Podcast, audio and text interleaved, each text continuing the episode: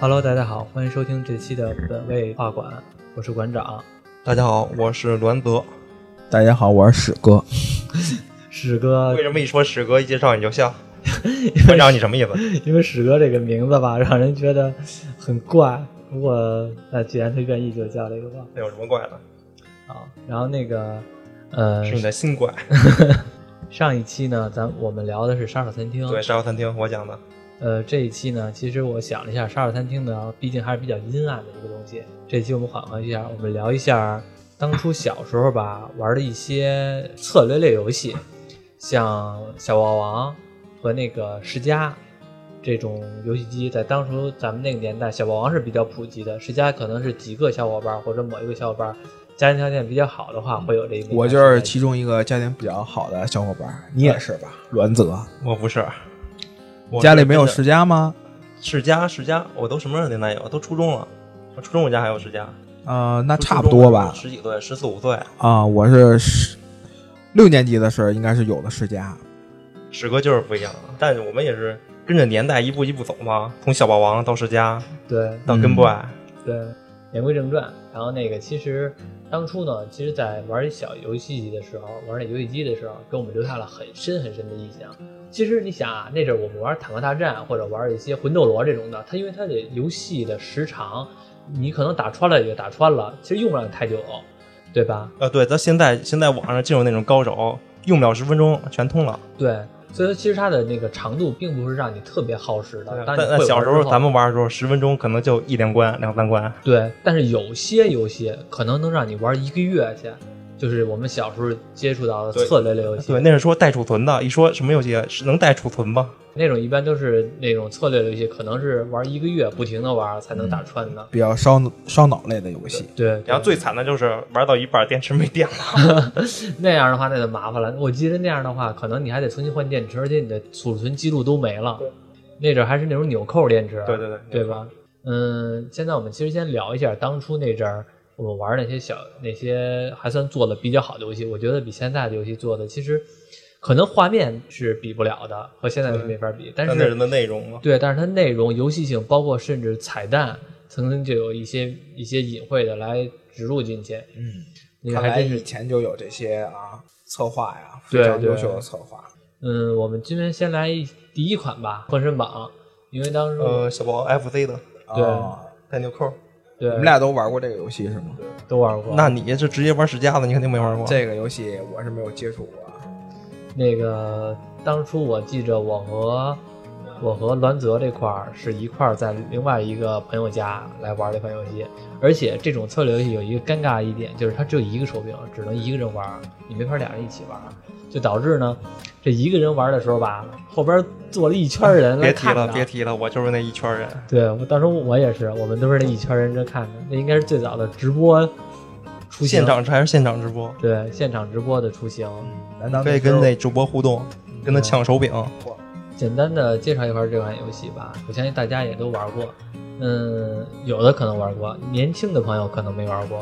这种卡带都是，我记得是台湾公司做的，我呃没注意，小时候玩游戏真不注意这个。是台湾的公司做的，我我我记着呢，台湾公司做的。然后，呃，上来呢其实就是哪吒，当时因为闹海，然后就导致那个水淹陈塘关，然后上来第一下就先打的东海龙宫，不是打那个四龙王对啊，那不就是龙宫吗？啊？对从从从，反正前三个龙王都比较简单，对，然后最最后后一个打打东龙海王龙王，最后东海龙王。对，最后东海龙王让他收是小龙女小龙女，呃，而且收完小龙女，他是能收四个人，我记得是。不是，是他打完东海龙王，他那个哪吒为了赎罪，好像自杀了，好像是啊，反正是死了。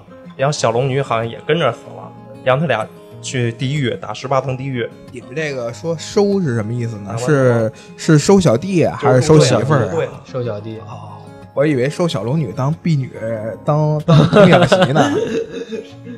我记得收完小龙女之后，然后就打地狱，对，打地狱，然后打十关地狱，呃，对，好像是士官，虽然对十八层地狱，咱就打的士官。那个是我第一，一要不说那阵游戏长知识了，那阵是我第一个对地狱有印象的一件事情。难道不是第一次对这个对陈他塘挺关的形象故事他吗挺？形象的。每个不层关的地狱那个刑罚都给你讲的挺清楚的，阎王的名字，掌管各层地狱那名字都挺清对楚我，我我还有印象，什么秦广王、楚江王、对秦广王、楚江王，然后乱七八糟各种王，纣这个纣王、大王，对，然后到最后的时候打完地狱之后，第三不个是说那的地狱地狱里还有那个那个那个那个小密室，就那种小小机关似的，就有一个腹部，你得背对着它，背对着它，背对着那个腹部停三秒，你就可以进入一个隐藏的隐藏的地方，就可以去那儿拿拿拿拿宝箱，！对你想想那阵游戏做的多细致啊 都说这玩意儿，哇，嗯好厉害呀！你就得背靠三秒。对那阵儿的那阵儿的 NPC 设计，你可能这个一张地图有十个 NPC，但是你每个人说一句话，你可能觉得无头无脑的。但是当你把这十个人对话都说了之后，你会发现，哎，这好像是一个线索，是一条线索，能进入到下一关或者到一个隐藏的地方，你能把这个世界观能加在大概给明白一下。我觉得这个设计还真是挺好的。我记着打完地狱之后，然后是有一些关卡设计的是像，比如说你行动就会中毒。那打完地狱之后，我记得是第三个人能收到了杨戬，杨当然戬是是杨吧戬，对，而且你看那是游戏设计的最好的一点就是什么呢？你先收到两奖，对吧？你以为你收到了，后来发现某一关杨戬死了，还是还是去对，他好像走了，有一段时对间他去走了，他去走了，然后就给他收回来了。对，然后你要重新收回它。然后这个时候等于是你刚开始有三个人，你觉得很厉害了，结果突然间少了一个，又变成俩人了，你就会感觉突然间难度就上来了，就感觉哎呦这人怎么走了？感觉那种失落感还是挺强大的。当收完杨戬之后，我记得收的是姜子姜牙，啊子牙，啊姜子牙，一说姜子牙，我想起了我跟馆长小时候，还上小学呢，课间休息，我在我在操场上待着，馆长蹦蹦跳跳朝我来，我说干嘛呢？那么开心啊！上来就问我，哎，你收姜子牙，你知道姜子牙用的什么武器吗？我说不知道，是不是拿根拐杖啊鱼竿？用的鱼竿，特别开心。我说有什么可开心的？不就鱼竿吗？那个那阵儿就是年龄小嘛，然后其实还是挺有感动的。年龄小，笑点比较低。对，小点比较低。当时就觉得很新奇，你说这一老头儿是吧？是拿鱼竿儿打人，是觉得还咱们这个玩游戏，就是满足感很强烈，但是对于这个栾泽来说不是这样的。我记得那阵玩游戏吧，他也没有攻略可查，对，没有。全靠琢磨，全靠那种口口相传。所以说呢，大部分就是周围的人吧都认识，而且可能某一个人在玩游戏，其他人也在玩，所以都是大家那种互相的来告诉你这关怎么过，这关怎么过，好多都是这种的。然后要不然就自己研究，就是生琢磨。所以可能一个游戏甚至玩一两个月都是非常正常的。这游戏还有好多秘宝，什么定风珠对，之类的，也都用得上。我《封神榜》的故事就是从这个游戏来接触到的，我才知道有什么杨戬、姜子牙这种是人。电视剧其实我都没怎么看过，而且那阵儿，呃，史史哥史哥小的时候没有玩过这款游戏是吧？小的时候没有玩过这款游戏，一般就是比较玩这种简单粗暴的呀，比如像什么坦克大战呀、啊，超级玛丽呀、啊魂斗罗呀这些东西。我跟你说，刚开以前我们小的时候吧，最开始也玩这种游戏，后来玩时间长了吧，就觉得没劲了。您那跟粗暴粗暴扯不到什么关系。嗯，就所以说这个时候就是体现了，长大以后就知道这三个人当中吧，其实其中就需要有这么一个狗头军师，就像栾泽这 样的。啊对，伦杰乱泽待会儿得真人快打你。 嗯，你还记得这四个人的技能吗？记其着啊实。那仨我都不记，我就记着杨戬的技能，通灵兽。杨戬通灵兽，我记得它大概的这个范围是什么？因为我记得杨戬主要的技能都是幻化，呃，对，都是那召招唤兽。招蜈蚣或者怎么样的。呃，对对，小龙女呢，主要是那种奶妈型的，嗯，它是治疗居多，对解毒治疗。然后那哪吒呢，好像就是主要 DPS。忘了哪吒技能忘了，他是哪吒好像没技，他好像没技能哪，吒比较杂，我记得。他好像没有法术，哦，对，他好像都是物理。好像是啊。对我对对，好像是。然后那我记得他谁好像没法，术姜子牙我忘姜子了，牙，姜子牙好像有点儿。姜子牙忘了。然后，但是杨戬那阵儿感觉技能特别帅，全都是招。你能看那个当初小霸王那种机器上面显示出来那种小蜈蚣啊，或者说大牛啊那种召唤的麒麟啊那种感觉，当时还是感觉挺震撼的。但是其实可能，呃，打人不是特别疼，但是你感觉很厉害的效果。以前肯定就觉得这个东西就是越大越厉害，对然后越稀奇古怪，感觉越强悍。对对，他们那阵儿的武器还记得是什么吗？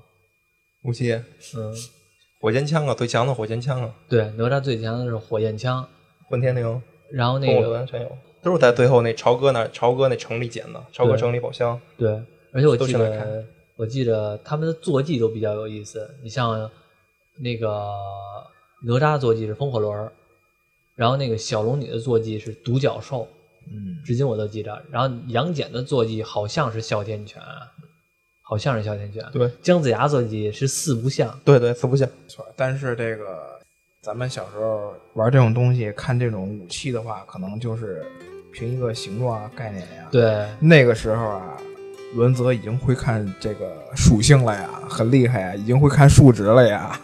那有数值吗？有属性吗？有有有，那个那个，呃，这个攻这个加攻击力多少啊，你加防御力多少啊，哦但是没有那种基本的三维属性，我忘了有没有三维属性了。哦，对，也只有武器，只有武器，对，然后再攻升击级加，防御。对升级主要其实还是升级的游戏，嗯，而且那种游戏我记得解谜类特别多，对吧？对，有点，它有一关是那个用照妖镜，有点村民是那个妖精变的，对对对，我给你照妖镜我有，印象然后根据那些村民说的话，你去找那人，对，有然后印你拿象照妖镜给他一照，他就变成怪物了。对，那阵儿就感觉这个游戏吧，永远都有一种让你不知道后续怎么发展的这种情况，嗯，不像现在就不停的推关。嗯对，那最近的话，就是有没有下一个模拟器又尝试过一下这个游戏啊？我头两天确实还下了一下模拟器，说想重温一下你，还回味了一下，还回味了一下，但是后来打到哪一关啊？打到龙宫那边我就玩不下去了，因为那个什么感觉画面吧画面跟现在一比，确实，看不下去了，嗨，太糙了，是吧？但是这时代的局局促对，还那有有一个秘籍，你知道吗？暂停、副暂停，A、B 跟家上一块按，这能这穿墙，能穿墙，这个我不知道，全穿。那玩的时候就是刚出生，起秘籍，谁也穿到朝歌，拿火箭枪，拿混天绫，它这拿风个火轮它。这地图不是能直接是有那种切换场景的吗？不喜欢场景，那秘籍就是穿墙功能，就是你只，那你那你也不遇怪，不遇怪。但那个主动怪，你跟那你你谈话就打的时候，你可以主动跟他。那关键你也打不过呀。所以要去直接拿武器嘛。，对啊呀、你拿武器就顶起来就打哦了。哦哦哦，明白了明白了。对，你说那年代这个秘籍谁研究，也不知道谁研究这出来的个秘籍可能就跟现在的这个 QA 啊、测试啊这方面可能有相关的这些东哎西。，对哎，它可能用来测试一下这些东西啊，它懒得过去，它不能一关一关打过去，对可对能对就是对，打哎，个我秘觉得籍。史哥这个确实说的对，因为其实我和那个史哥之前都是在一家游戏公司做过，所以，但是我之前确实从来没想到过这层意思。嗯，史哥说的确实有道理，这就是个这个馆馆长、馆主啊，这个一般都从这个高端的这个层面去看待这个游戏。这个游戏，这个你以这个专业的角度来说的话，你能给评多少分儿？那这不好评了，那这真不好评。满分多少啊？满分十分吧。满分十分。嗯，那年代这就这个《封神》《封神榜对这款游戏，》小霸王的《封神榜对，》，咱们得给九十分以上的。就是给九分呗。反正现在让我评，我不好评了，嗯因为感觉是就当时觉得这款游戏是不是神？作，接近神作了，已啊经真的接近神作了。其实我觉得比后来往后说的我们几款国外做的游戏，就感觉这款游戏给我的印象更深。因为国外的那其他的，我后边会说的几款游戏吧，可能确实也很好玩儿，但是它这种让你，呃，彩蛋啊，或者说这种和村民对话啊，包括那些宝物的用处啊，很难超越这款游戏的。嗯，我记得最后一关，最后就是打妲己，打完妲己打打那个纣王嘛。对，打完妲己打纣王，而且当时我觉得，哎呀，妲己这个太好看了，太好看了， 能不能迷惑我一下？对啊，怎么对啊，能不能迷惑我啊？什么舍舍得打呀？这个可以迷惑你。对，然后后来就觉得，哎呀，这个没办法呀，为了为了通关，还是只能给他杀掉。对啊，所以现在这个是吧？有的游戏又出了一个妲己让你玩嘛，是吧？呃，王者荣耀嗯啊对哦什么的，啊，王者荣耀啊，那吓我一大跳， 我以为史哥要说什么呢，差点给他消音。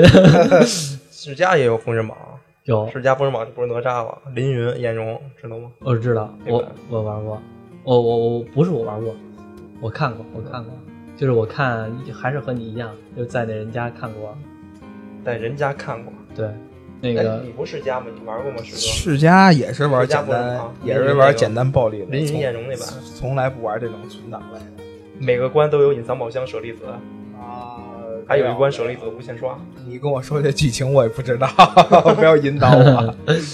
我其实哎，你说这徐佳这封神榜，其实让我想起来那人多，那收的人多。，对这俩这俩封神榜比较起来的话，你想咱们这个 FC 这个只有四那个这俩人能比吗？这俩不能放一块儿比啊。对那个里边儿那个人可多了，嗯，什么雷震子啊，那个土行孙啊，就是更完善一点儿，什么更完全一技点儿。发呀、嗯全都有了，对把整个那个《封神榜》这个大大剧情全都给你讲出来了。它不像那个那个 FC 这个 FC 这个主要给你讲一个相当于一个启蒙的一个故事剧情，嗯那个是更更加的庞大的。对对，吧现在如果这个游戏机啊，现在可能会把这个剧情做得更完善一点，画面呀、什么的可能更厉害点。但有是没那有个世嘉的封神榜没有剧情，不是剧情特别少，对，谈不上剧情，都每关就每关一关一关直接打，对没有没有去城里这一说。对，它那个其实嗯，只是感我也觉不知道那形式叫什么形式，反正就是直接打。其实按说起来应该也是策略类游戏。对，跟梦幻魔鬼战一样，直接哎战。你这一下把这个下边的话题给剧透出来 了。 没，那那其实我那咱没事，我再找回一下。没其事实那个小霸王还有一个那个策略，是一系列的策略游戏也特别好，但就是没中文呢。那时候，七龙珠，七龙珠一二三四五七龙珠还有剧情的吗？有带储存的七龙珠，就小霸王一二三四五七龙珠我还真没玩过，没玩过，这是不是后出的呀？不是，都是就是都是日文的，你看不懂。我不知道听众有有的玩没玩过，因为其实第一代第一代就是第一代的就是孙悟空，然后收收短笛，最后打那拉蒂兹，然后这第一部，第二部就去纳美克星了，哦，我好像有印象有了，吧？啊有印第象三了部就打沙鲁。我我啊，我有跟着印那象走了了。到到后来的是孙悟空的大招，其实就是就是元气弹，呃，元气弹之前的话就是界王拳一二三四五，那你那这做个，也不错，唯一的缺点就是没有中文。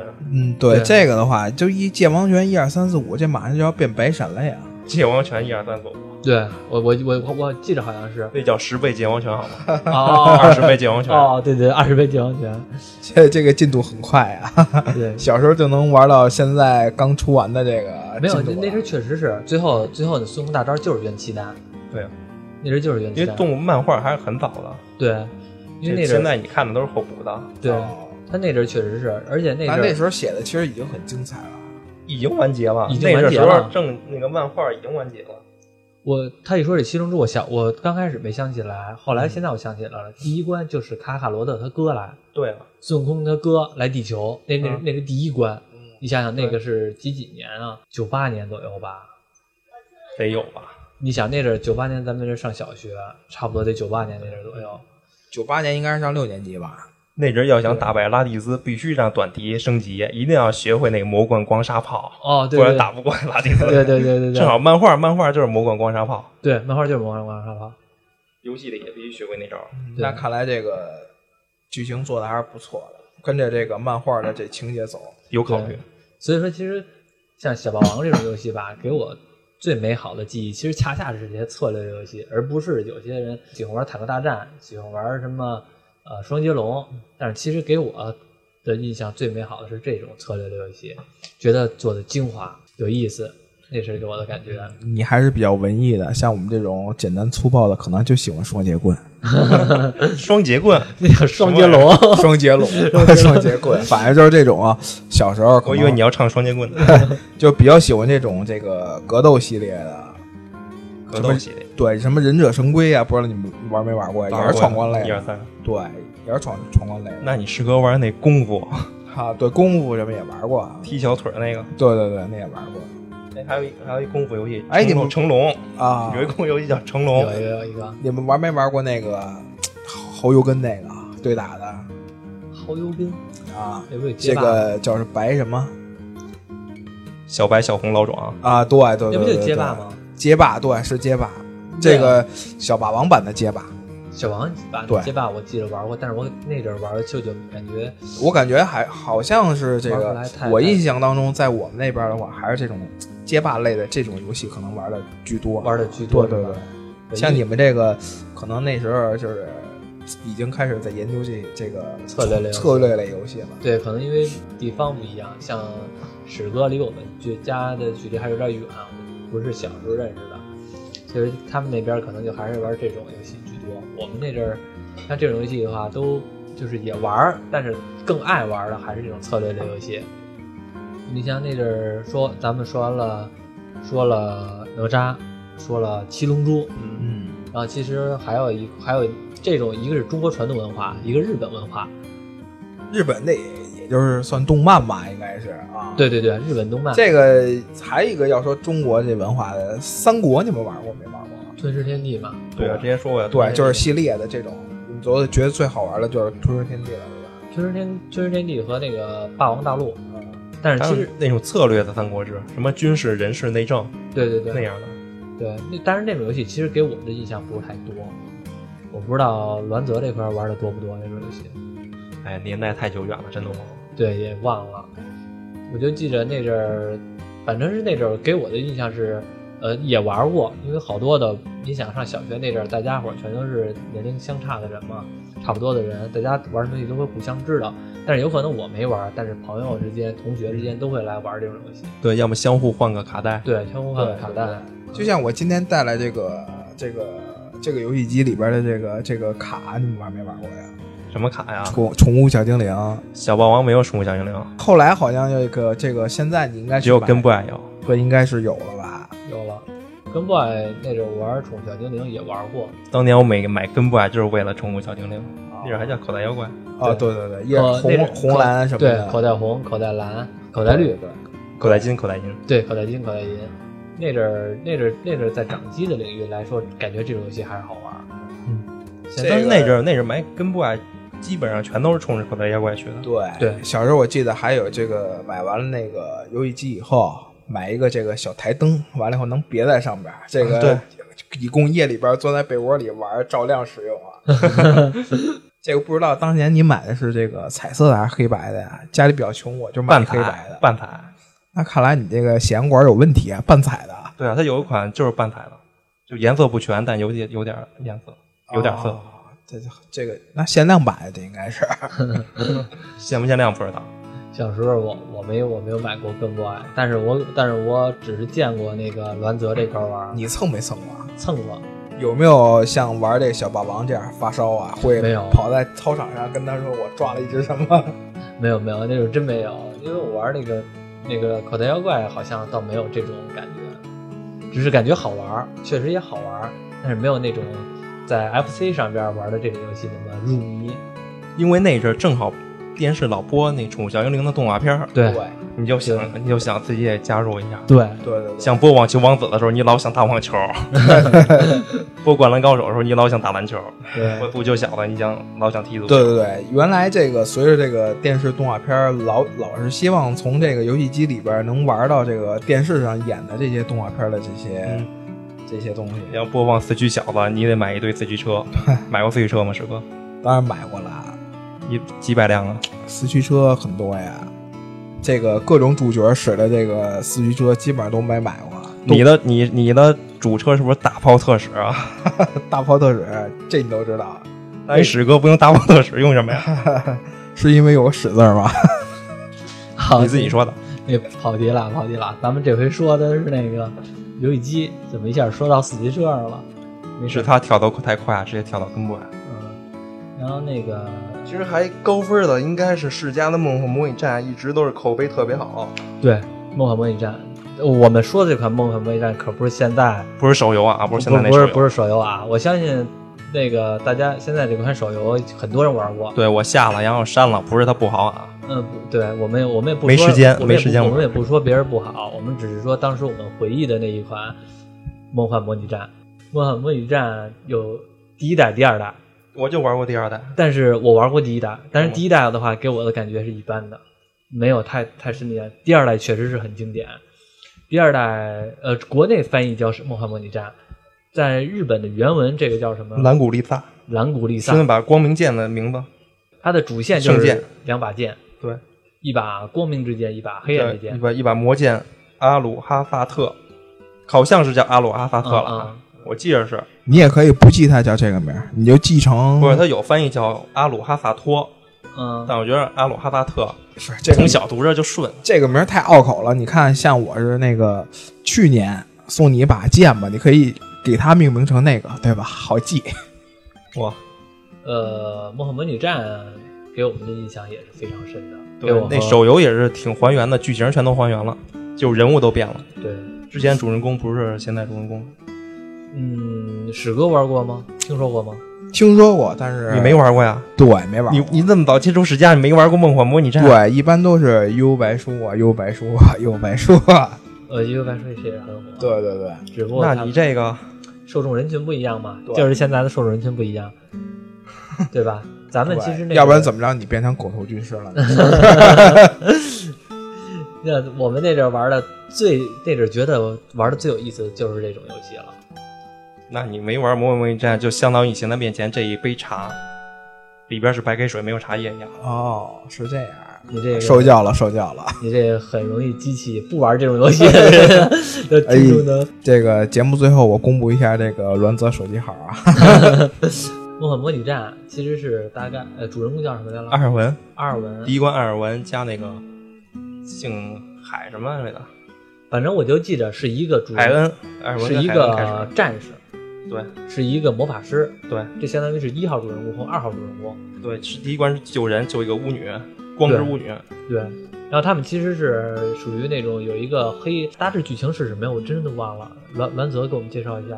就是去找那个找圣剑吧，因为它有一个黑暗帝国，嗯黑暗帝国有魔剑，它必须找圣剑来推翻那个帝国。哦，有好像你说我有有点印象了。然后升到十级，每一到十级能转职，哦，对，给我嗯那印阵象儿转职特别慢，当你娴熟的时候就转职特别快，前几关就能转职了。对，我觉得转职这个这个设计是非常非常厉害的。比如说我是一战士，我能转职成魔法师，对，骑士、对骑英士，雄，对还有那个海骑士、对，而龙且骑士，对它的它的转职的特别庞大，因为我在网上见过那个转职那条线对，，转职表，对那个转职表特别庞大，而且是你嗯想，比如说你想最后转职成飞龙骑士，一定要前边转职成什么成骑士啊，再或者再卷着一条线，才能达到这个最后这个水平。对，还有一那个转职，还有隐藏隐藏职业，你得转那个线，要是对的话，后边能激活隐藏职业。对，而且这就跟你原来画那技能树似的。对对对，有点嗯有点那种技能树的感觉，对对对，而且是而且是他们不只是转职有差别，而且还是他那个佣兵佣兵系统，啊，就是说你这个英雄吧，你自己打是能自己打，但是你每个英雄能带能带部队，嗯，你的部队能，我我至今都记着这相克属性。哦，然后我不知道听众有没有就是说玩过的，我一说可能大家能也能回忆起来。雇佣系统，对，是佣兵，就买小兵儿，买小兵，小兵相克对啊是枪兵克骑兵，刀兵克枪兵，啊，骑兵克克刀兵，骑兵克近战兵。对，骑兵克近战兵。然后那个呃那个飞行兵，那个那个弓箭手克飞行兵，啊，还有幽灵，对，幽灵、幽灵里边是那个谁克他呢？是一个那种叫史莱僧姆侣，啊，僧侣对僧侣，僧侣克那个僧侣克这种神了鬼了的这种的，而且到最后的时候打的总冠底，我记得是特别难，一个老头子不是你要打总冠敌，你先得再打那黑暗帝国那个四个部队，哦，对对对，什么青龙骑士团，哇，厉害呀！黑那龙我猜一我下，老爸肯定是有一个白虎骑士团、朱雀骑士团，是不是？是不是，它都是龙，不是，他都是龙，它有那个四个四个部队，分别有四个色人龙，分别有四个领导。对，那这还是这有点根据这个中国古代神话来整的呀，不太一样。呃，青龙骑士团、黑龙骑士团，不是，它有骑士团，有那个水军团，有魔法团，还有那个个近战团。啊，反正四个团，我给我印象最深的就是那个青龙骑士团了，啊，对因为他是第一关好像就出来了吧？对对对，就显示一下它的力量。对，而且当时就打的时候带幻影，感觉特别帅。而且第一关的时候是我记得是，呃，那个反派那主人叫雷恩，雷啊对，恩，咱们玩那版本翻译叫雷恩，其实现在叫利昂。这嗯对雷恩这可以啊，雷恩一直是这个以黑暗骑士这个呃形象出现的呀。嗯对我就喜欢打那个最后跟雷恩打的那关，叫大陆最强骑士，因为之前那几关就带屋的那个，就那个地形特别不好，走起来特别慢。嗯，就大陆最强骑士那关，一片平原，这敞还记敞着呢敞开了跑。具体具体某一关还记着呢，对啊，因为那因为太真的太喜欢那关了。太喜欢那关了。特别庞大，对，大陆最强骑士对面全都是骑士，就跟他们直接磕对。，他他这名字就感觉挺厉害的，嗯，这个伦德对这个大陆最强骑士喜欢，就好比你这个跑到这个操场上跟他说姜子牙 是一样的。你还在姜子牙那儿呢，你还在封神榜 呢。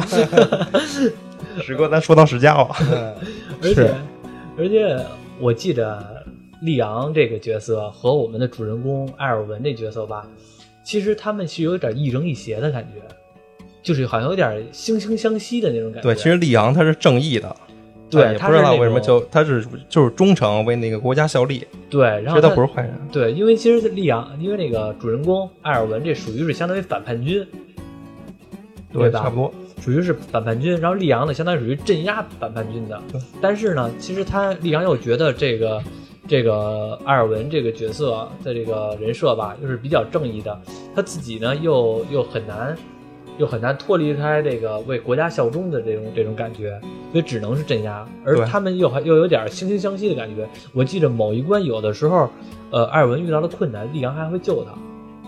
这个好像好像记不住啊了。我我那那也也可能是我记错了啊，因为确实是年代比较长了，反正是给我的，但反正给我的印象是这样的。反正利昂就是青龙骑士团的团长嘛，对，最对先出的那个四大军团第一个团长，第一个出的。对，之后出的就是那个那个兔子巴洛卡斯，你还记着名儿吗？炎龙兵团团长。炎龙兵团。，对，炎龙兵团团长听。这门儿很又严又冰的，巴洛卡斯是一光头，吴克团 长，那是也没有吴 克。那卡莱特肯定肯定厉害，现在不都说嘛，越来越强，越来越秃吗？对，最秃的就是最强的。他强了，但是他也秃了。 对，这个栾泽麻就成为这个最强的人了。然后他这水兵团团长伊梅尔德，水兵团团水兵团有一个伊梅尔德是一女的女团长，啊，这个难道就是以后幻化成的水冰月吗？这个转折有点儿，这个转向然后灯儿黑没龙打。黑龙魔导师团，黑龙魔导师团团长艾克贝尔多，哎，你是怎么能记着这么多的？你是不是这个之前恶补过呀？没有啊，还是就印象很深嘛，是因吗为觉得他名字都名字都很个性嘛。啊嗯你现在其实听这名字也挺酷的，还有那个帝国皇帝贝伦哈尔德，是因为我们玩的时候那个翻译是这么翻译的啊，现在可能不对。对，因为因为因为我要那个澄清一下，就是说，因为它有的卡带有牵扯到正版或者盗版这种情况，翻译公司不一样，而且甚至是可能是翻译的人不一样，所以它的翻译名字会有一些出入。像比如说我们刚才刚开始说的，刚开始说的《封神榜》这款游戏，其实在我们小的时候玩的叫《哪吒传奇》。但是呢，大部分现在呢都叫《封神榜》，所以我们就也就跟着大部分来走了。对吧，你看现在那个魔兽之前翻译叫尤迪安，对其实叫伊利丹，对对小时候翻译有问题吗？对还是要支持正版啊。 对，支持正版。但只有史哥买得起正版啊。对，其实我们小的时候都没有正版的概念，有个游戏就能玩了，就不错了。这还要什么正版盗版的呀？而且也不知道什么叫正版，不知道什么叫盗版，也嗯谈不上盗版吧，一个卡带有个盗版 吗？也有有还是有盗版的概念的。这时候就显示出咱们这个啊狗头军师这个不行了啊，这方面欠缺。嗯，我们说了世嘉，说了这个 FC，对，就咱给大家介绍了几款游戏。其实做这期节目呢，主要也就是我们回忆一下当时有些比较做的好的游戏。然后其实现在呢，因为我和史哥曾经都在手游公司待过，其实给我们觉得现在的游戏吧，做的都嗯很难找到当时的那种感动了，怎么玩都没有。而且你要让让我现在重新玩当时的游戏吧，我也很难玩下去，因为难，真的难。现在我我有回想啊，我很难就是说，呃，一关打不到关底，我一直跟那儿磕死磕一下午，我很难有这种这种耐心了。对，而且当时也是朋友太多，一块儿玩儿才有这种基本的氛围。嗯，没错。要不要大哥说一下他最心爱的那个 PSP 啊？什么 PSP 啊大哥最喜欢的这个 PSP 游戏啊、 ？PSP 游戏大家最喜欢的蓝屏， 不是蓝屏，不是蓝屏，蓝屏是谁？啊蓝蓝屏是《智取威虎山》里边的 栾泽，栾泽啊厉害厉害。别提 PSP，提 PSP 只有伤心事儿。啊我的 PSP 丢失事件就不说了，啊！是当时那阵儿那个别提了，别提了。我蓝屏 PSP 真是没玩过什么游戏，就买过一个怪物猎人，然后还没怎么玩呢，PSP 就丢了。 PSP 这种策略类游戏多吗？我没玩过 PSP，我也没没没没，还真没买过策略了。啊。史哥玩过吗？呃，我就没有过 PSP。啊，那其实因为你给我弄丢了。那个，那其实我们这期节目呢，嗯，差不多 那成，那今天咱就聊到聊到这儿。就聊到这儿。然后嗯那个，等有机会吧，有机会我可以聊聊热血系列啊，嗯或者然后那种足球的游戏，对对对，这都可以来聊一下。那就喝杯茶庆祝一下。 行，好突然想起一个小故事，然后给大家讲一下。什么呀？知道卓别林吧？知道咱们这年代都知道卓别林，小时候还、嗯不电影频道还演过，嗯但年轻一点就不知道了。嗯默剧大师卓别林，他呀有一次在舞台上表演喜剧嘛，搞笑演员，台下坐满坐满了观众。但纵使卓别林在台台上怎么搞怎么跳，但是台下没有人笑，嗯场面一度非常尴尬。然后卓别林就着急嘛，出错了，他手卓别林手一小小小拐杖。扔到地上了，没抓住，啊掉地上了。卓别林就跑过去捡，脚踩到那个拐杖上了，然后就摔倒了，一滑，一下啪，摔那地板上了，头就撞地板上了，撞的有点懵。嗯他表演呢栽了，当然得马上站起来了，他一站起来头一昏，又摔倒了。然后当卓别林完全清醒的时候，台下传来了他人生中最热烈的一次掌声和笑声，因为观众的情绪都上来了，后边卓别林的表演就从头就笑到尾了。之后卓别林下台说了一句话，他后来说了一句话，他说最精彩的表演嗯，就是出错的那一次，那代表什么呀？代表不需要我们也没彩不排啊用不用看。